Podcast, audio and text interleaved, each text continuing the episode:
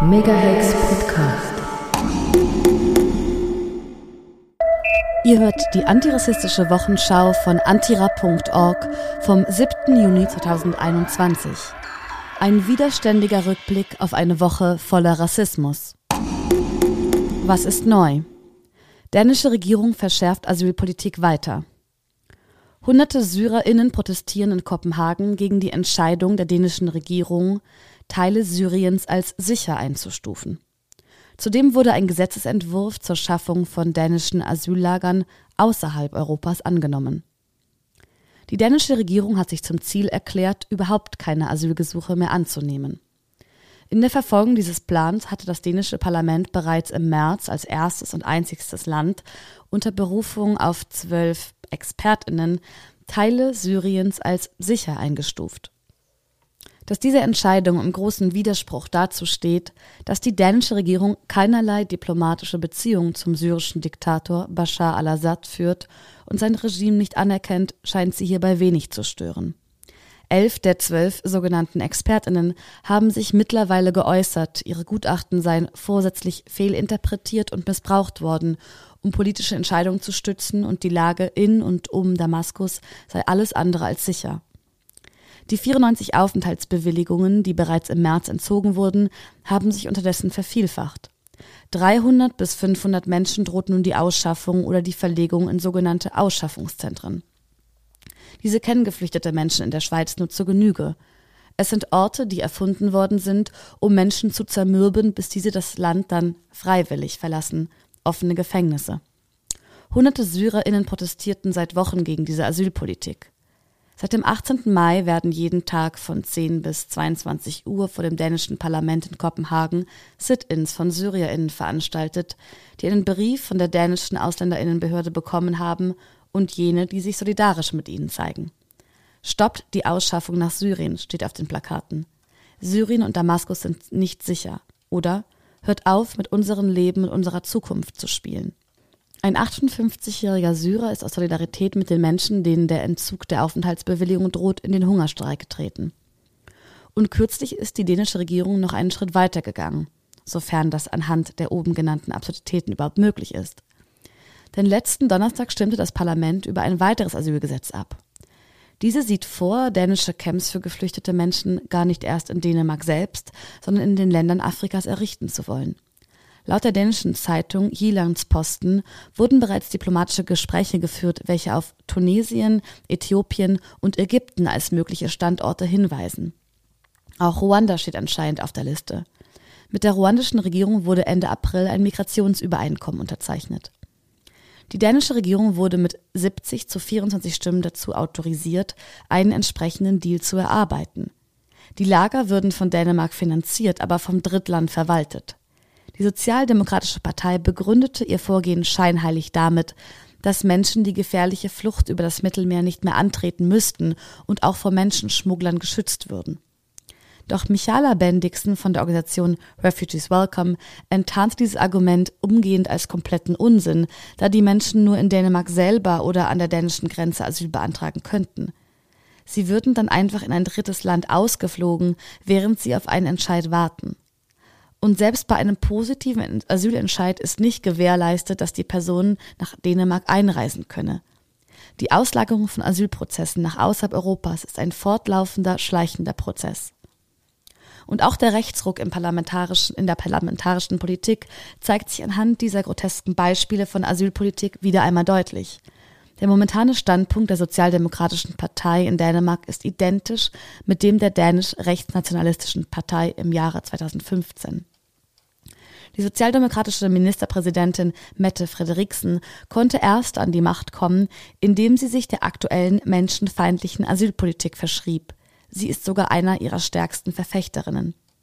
Die Sozialdemokratische Partei hatte sich in den vergangenen Jahren bereits dafür eingesetzt, dass geflüchtete Menschen im Tausch gegen ihre Unterbringung ihr Schmuck oder andere Wertsachen abgenommen werden können. Des Weiteren stimmte sie dafür, dass abgewiesene Asylsuchende auf einer winzigen Insel untergebracht werden, die vorher Einrichtungen zur Erforschung ansteckender Tierkrankheiten beherbergt hatte. Gegen beide Gesetzentwürfe wurde erfolgreich vorgegangen. Plötzlich geoutet. Deutsche Behörden gefährden Asylsuchende. Mehrere Asylsuchende in Deutschland sind durch Aktivitäten deutscher Behörden in ihren Herkunftsländern geoutet worden. Dieses Zwangsouting ist für die betroffenen Personen fatal. Die Bundesregierung gesteht nun Fehler ein. Die Verfolgung aufgrund der sexuellen Orientierung ist auch in Deutschland ein anerkannter Asylgrund. Das Deutsche Bundesamt für Migration und Flüchtlinge, das BAMF, beauftragt das Auswärtige Amt regelmäßig, Angaben zur sexuellen Orientierung von Asylsuchenden zu prüfen. Über die Botschaft werden daraufhin sogenannte VertrauensanwältInnen mit der Überprüfung dieser Angaben beauftragt.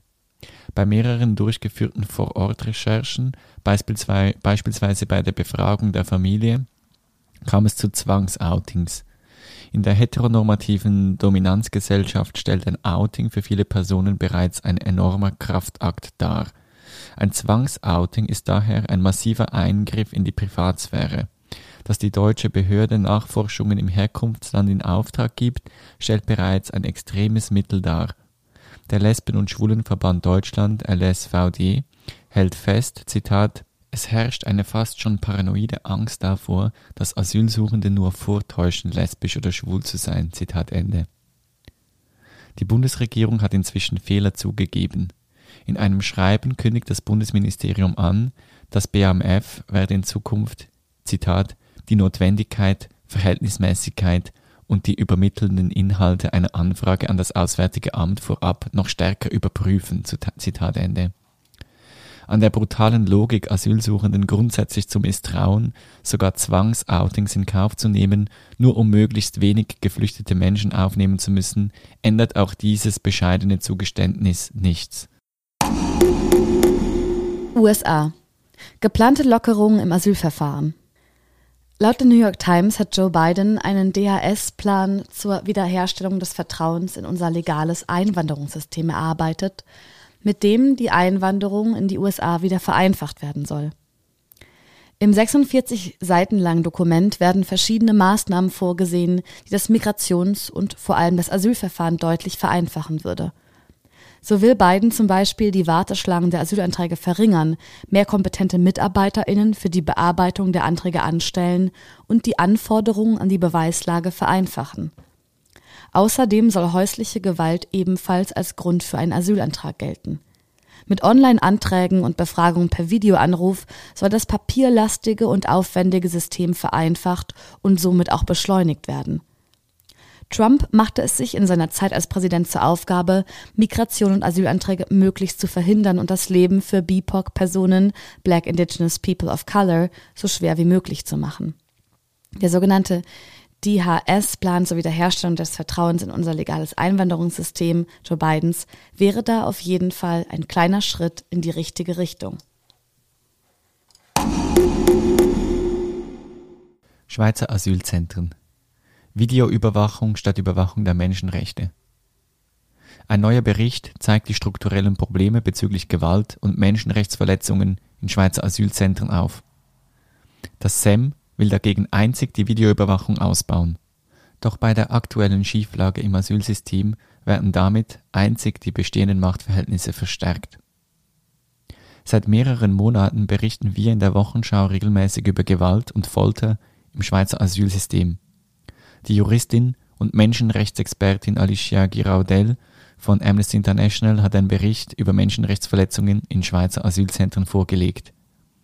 Dieser zeigt klar auf, dass es sich bei den Vorfällen nicht, wie vom Staatssekretariat für Migration, dem SEM und anderen Stellen immer wieder behauptet, nicht um Einzelfälle, sondern um ein strukturelles Problem handelt. Siehe dazu auch das Interview von ähm, dem Bund. Der Volltext ist im Antira Medienspiegel vom 3. Juni. Die SRF Rundschau berichtet bereits vor mehreren Wochen über manipulierte Rapporte des Sicherheitspersonals. Giraudel zeigt in ihrem Bericht auf, dass keine Kontrolle des Sicherheitspersonals in den Zentren existiert. Dieses kann sowohl gegenüber den BewohnerInnen wie auch den SozialarbeiterInnen unkontrolliert seine Macht ausüben. Giraudel sagt im Interview, Zitat, das ganze System in den Asylzentren des Bundes ist auf der Annahme aufgebaut, dass Asylsuchende gefährlich seien. Zitat Ende. Während das SEM die Zustände weiterhin verharmlost, will es stattdessen die Videoüberwachung in den Bundesasylzentren ausbauen. Doch damit wird einzig noch mehr Kontrolle über die BewohnerInnen ausgeübt. Schutz vor gewalttätigen Übergriffen durch das Sicherheitspersonal erhalten sie dadurch nicht. Giraudel dokumentierte für ihren Bericht einen Fall, bei dem der Anwalt nach einem Gewaltvorfall im Gesinnungsraum die Videoaufnahmen verlangte. Dem Anwalt und der betroffenen Person wurde mitgeteilt, dass diese nicht vorhanden seien. Statt noch mehr Überwachung der Asylsuchenden braucht es endlich eine Kontrolle des Sicherheitspersonals. Schutzsuchende Menschen dürfen nicht weiter in geschlossenen Zentren der unkontrollierten Macht von teils klar rassistisch motiviertem Sicherheitspersonal ausgesetzt werden. Der Fehler liegt im System und verschwindet weder durch Kameras noch durch juristische Untersuchungen.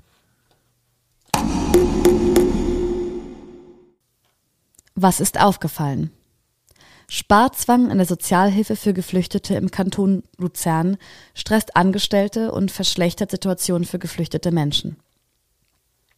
Im Kanton Luzern war bis 2017 die Caritas für die wirtschaftliche und persönliche Sozialhilfe von geflüchteten und vorläufig aufgenommenen Personen verantwortlich. Am 1. Januar 2017 riss der Kanton Luzern diese Aufgabe an sich, weil er sich davon mehr Effizienz versprach und glaubte, noch mehr sparen zu können. Da der Fokus nun noch stärker auf den Sparbemühungen liegt, gehen die Menschen immer mehr vergessen. Das gilt sowohl für die geflüchteten Menschen als auch für die Angestellten. Die Arbeitsbedingungen in der Dienststelle Asyl- und Flüchtlingswesen sind katastrophal. Die hauptsächlich jungen Angestellten werden nicht richtig eingearbeitet und ihnen werden zu viele Dossiers zugeteilt. Von Januar 2021 bis März 2021 haben 18 Prozent der Angestellten gekündigt. Das führt dazu, dass die Verbleibenden noch mehr Dossiers zugeteilt bekommen und noch schlechter eingearbeitet werden. Eine Angestellte ist für die Fälle von über 200 geflüchteten Menschen verantwortlich. Dass so keine gute Unterstützung möglich ist, ist klar. Entsprechend düster sind auch die Prognosen. Bis im Jahr 2025 werden weitere 940 Menschen auch nach zehn Jahren im schweizerischen Asylsystem nicht die Möglichkeit haben, arbeiten zu können. Die African Lodge im Sparhotel lädt mit rassistischen Klischees zum Entspannen ein. Im Sparbereich vom Hotel Delta Park in Thun gibt es eine African Lodge. Allein dies ist problematisch genug, bedient es doch das Klischee einer ursprünglichen und primitiven Lebensweise. Ein Kochtopf als Pool überspannt den Bogen aber vollends. Denn in der African Lodge gibt es nicht den gewohnten Hightech Whirlpool, sondern eine inszenierte Feuerstelle mit einem großen Kochtopf darauf. In diesem Kochtopf können sich die Besuchenden im warmen Wasser baden. Damit wird ein zutiefst rassistischer Stereotyp bedient, nämlich den einer kannibalistischen Lebensweise von Menschen, die auf dem afrikanischen Kontinent leben. Die vom Hotel bediente Symbolik des Kochtopfs reiht sich in eine kolonialrassistische Bildwelt ein. Einerseits reproduziert sie ein Bild des vormodernen Afrika, in welchem die Menschen von der Zivilisation unberührt leben wie im Steinzeitalter. Andererseits spielt es mit der Bedrohlichkeit des Primitiven, Genau in dieser Gegenüberstellung können sich weiße Menschen für modern, fortschrittlich und überlegen halten. Beim Hotel Delta Park wurde der Vorwurf zur Kenntnis genommen. Zitat Wir befürworten eine Diskussion, es ist sehr wichtig, sie zu führen. Das sagt Direktor Mirko Plotzer. Wie so oft, wenn weiße Menschen auf Rassismus angesprochen werden, folgt aber sofort eine Verteidigung und Relativierung. Plotzer meint, es sei aber auch wichtig, den Kontext zu kennen. Zitat Die African Lodge ist seit fünf Jahren in Betrieb und die beliebteste unserer drei Private Spas. Wir haben bisher keine negativen Rückmeldungen erhalten, auch nicht von Menschen mit anderer Hautfarbe, die bei uns zu Gast sind. Bei uns arbeiten viele Mitarbeiterinnen und Mitarbeiter verschiedener Kulturen und niemand von ihnen hat sich bisher davon angegriffen gefühlt. Zitat Ende. Dass ein kulturelles Angebot schon lange besteht und beliebt ist, macht den Rassismus dahinter aber leider nicht geringer. Und nur weil bisher nicht allzu viele Menschen aktiv die Problematik hinter der Lodge angesprochen haben, heißt dies noch lange nicht, dass sich niemand davon angegriffen fühlt. Plotzer täte gut daran, den Menschen, die von Rassismus betroffen sind, zuzuhören und die Lodge in der Konsequenz umzugestalten. Mittelmeer. Tote, Verschleppte, Überlebende der vergangenen Tage. 70 Menschen befinden sich zurzeit in Seenot vor Libyen. 39 Menschen ertranken vor der tunesischen und libyschen Küste. Fast 800 Menschen werden nach Tunesien und Libyen zurückgeschleppt. 50 Menschen vom zivilen Seenotrettungsschiff Aita Mari an Bord genommen und nach Italien gebracht. Libyen.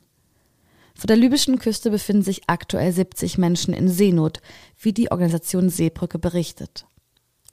Des Weiteren berichteten libysche FischerInnen, dass in den letzten Tagen 16 Menschen bei der Überquerung des Mittelmeers ertrunken sind. Die Überlebenden wurden von den FischerInnen ans Land gebracht.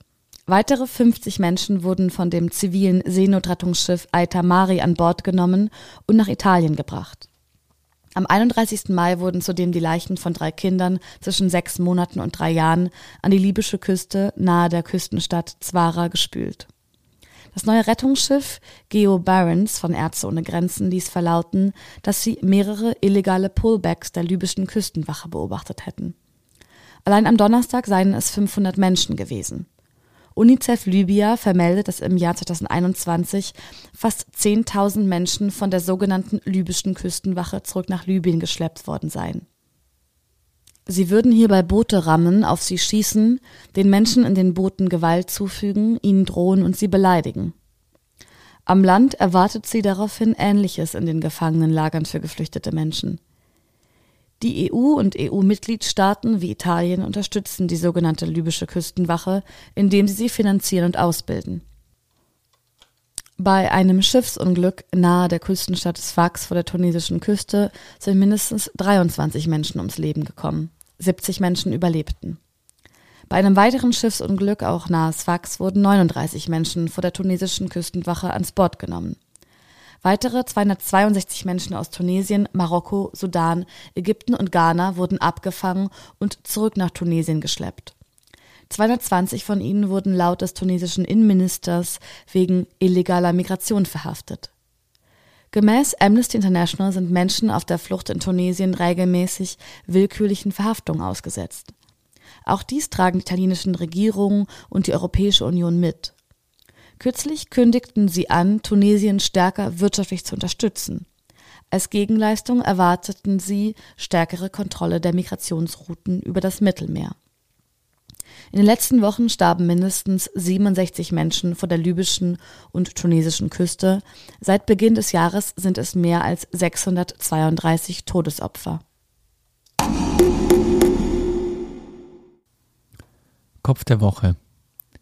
Einmal mehr Kopf der Woche, Fabrice Leggeri. Sie ist purer Hohn, die Aussage von Fabrice Leggeri im Interview mit SRF. Zitat. Wir tun vieles, um Leben zu retten, besonders im Mittelmeer. Zitat Ende. Dank der Flugzeuge, welche vermehrt von Frontex eingesetzt werden, können flüchtende Personen entdeckt und ihre Standorte an Rettungsorganisationen kommuniziert werden, meint der Frontex-Chef. Dass sich die Agentur damit vielmehr der Verpflichtung entzieht, die Menschen in Seenot zu retten, wird natürlich mit keiner Silbe erwähnt. Legeri will einmal mehr nichts wissen von den zahlreichen Vorwürfen seiner Agentur gegenüber illegalen Pushbacks, Zusammenarbeit mit der sogenannten libyschen Küstenwache, Menschenrechtsverletzungen. Frontex ist mitverantwortlich für zahlreiche Tote. Dass Legeri stattdessen die Verantwortung an kriminelle Netzwerke zuschiebt, und von europäischen Werten spricht, welche Frontex vertreten würde, ist einfach nur zynisch. Die Festung Europa mit ihrer unmenschlichen Abschottungspolitik hat bereits über 44.000 dokumentierte Tote zu verantworten. Irgendwo dort werden diese europäischen Werte wohl zu finden sein.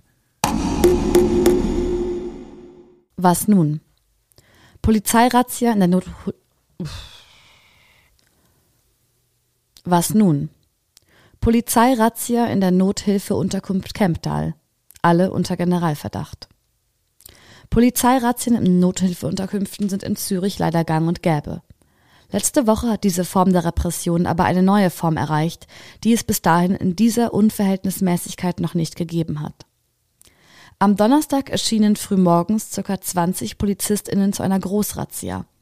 Sämtliche BewohnerInnen mussten ihr Zimmer verlassen und sich in den Gemeinschaftsraum begeben. Sie mussten ihre Handys vorzeigen und die Polizei kontrollierte von allen Geräten die Seriennummer. Von Beginn an drohten die Polizistinnen, wer nicht kooperiere, würden auf den Polizeiposten mitgenommen. Währenddessen wurde in Abwesenheit der Bewohnerinnen deren Privaträume durchsucht. Weder wurde ihnen eine Begründung für die völlig übertriebene Aktion genannt, noch ein Durchsuchungsbefehl vorgezeigt. Die Sicherheitsdirektion des Kantons Zürich hat mit dieser Aktion erneut bewiesen, dass sie die Menschen in den Notunterkünften unter Generalverdacht stellt. Ohne einen Anfangsverdacht werden sämtliche Bewohnerinnen repressiven Maßnahmen ausgesetzt. Zudem wurde ein völlig überzogenes Polizeiaufgebot herangezogen. Viele geflüchtete Menschen haben in ihrer Fluchtgeschichte traumatisierende Erfahrungen mit Repression durch Polizei und Sicherheitsbehörden gemacht. Solche Polizeirazzien sind darum auch als bewusste Schikane zu betrachten, mit denen Menschen fertig gemacht werden sollen. Mehr Infos zur Situation in den Nothilfeunterkünften in Zürich und Möglichkeiten des Widerstandes gibt es auf www.wounrecht zu Unrecht wird.ch. Zwischen den einzelnen Worten dann immer ein Bindestrich.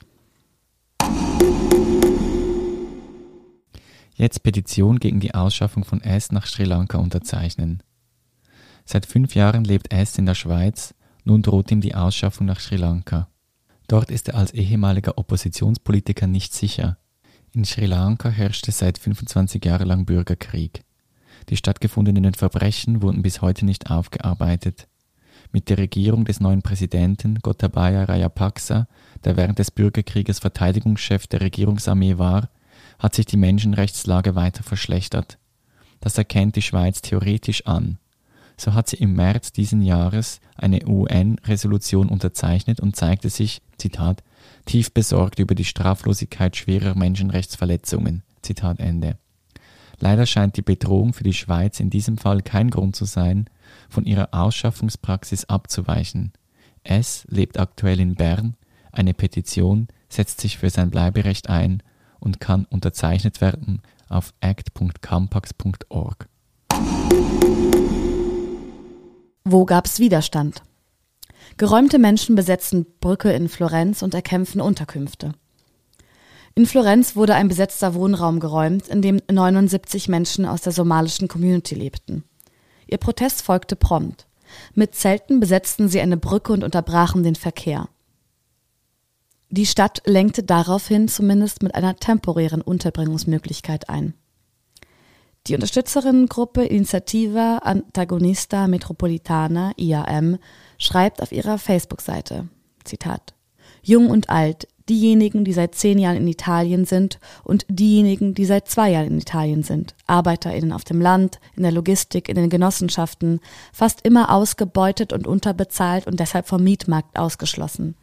Sie haben mit ihrem Kampf gezeigt, dass die Stadtverwaltung, wenn sie beschließt, fast 100 Menschen auf die Straße zu werfen, um die Interessen von Banken und Versicherungen wie Unipol sei, dem Eigentümer der geräumten Immobilie zu befriedigen, die Verantwortung übernehmen muss, erst recht in Zeiten einer globalen Pandemie. Heute Nachmittag haben die Sozialdienste der Gemeinde Florenz eine vorübergehende Lösung für alle gefunden.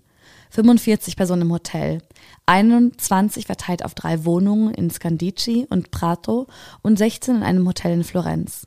Ein Provisorium, also wenn die Stadt sich nicht verpflichtet, in den zwei Wochen eine Perspektive zu finden, wird die Situation die gleiche sein. Zitat Ende. Wohnraum in Florenz ist wie in den meisten europäischen Städten knapp und vor allem teuer. Menschen, die durch Illegalisierung oftmals von Armut betroffen sind, haben wenige Chancen, regulären Wohnraum zu mieten. Infolgedessen kommt es immer wieder zu Hausbesetzungen in der Stadt. Das nun geräumte Gebäude des Finanzinstituts Unipol sei, wurde bereits 2013 und 2017 besetzt und wird ganz offensichtlich von der Eigentümerin nicht genutzt. Etwa zehn Aktivistinnen des Kollektivs IAM wurden angezeigt. Ihnen wurde vorgeworfen, zum Protest angestiftet zu haben, die Zelte für die Brückenblockade gebracht, den öffentlichen Dienst gestört und einen Amtsträger beleidigt zu haben. Stop Isolation Demo macht auf Lebensbedingungen und Suizidversuche in Schweizer Asylunterkünften aufmerksam. An der Demonstration in Bern nahmen MigrantInnen aus Zürich, Basel, Bern, St. Gallen, Solothurn und Aarau teil und erzählten von ihren Gedanken, Erfahrungen, Gefühlen und Problemen im Schweizer Asylsystem. Anlass der Demonstration waren drei Suizidversuche allein im St. Galler Asyllager Sonnenblick innerhalb von acht Monaten. Demonstration in Lausanne gegen das Polizeigesetz. Etwa 2000 Menschen demonstrierten am Samstag in Lausanne gegen das Bundesgesetz über polizeiliche Maßnahmen zur Bekämpfung von Terrorismus, PMT, über das die Abstimmungsberechtigten am 13. Juni abstimmen können. Unter den 30 Gruppen, die zur Demo aufgerufen hatten, waren der Klimastreik, der feministische Streik und migrantische Selbstorganisationen. Das PMT würde die Befugnisse der Polizei massiv ausweiten. Insbesondere kann politischer Aktivismus noch mehr kriminalisiert und überwacht werden, auch präventiv. Allein auf der Grundlage von Hinweisen und Verdächtigungen. Das Gesetz stellt eine starke Einschränkung der Grundrechte dar, widerspricht der Menschenrechtskonvention und kann grundsätzlich jeden treffen, der den Status quo ändern will.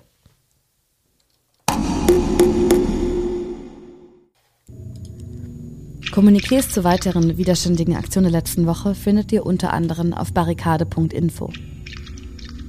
Ihr hörtet die antirassistische Wochenschau vom 7. Juni 2021 von antira.org. Ein widerständiger Rückblick auf eine Woche voller Rassismus. Links zu den kommentierten Artikeln und Hintergründe zum Projekt findet ihr auf antira.org um die Wochenschau per Mail oder Post zu abonnieren und bei Fragen, Anmerkungen oder Kritik schreibt eine Mail an antira.immerda.ch.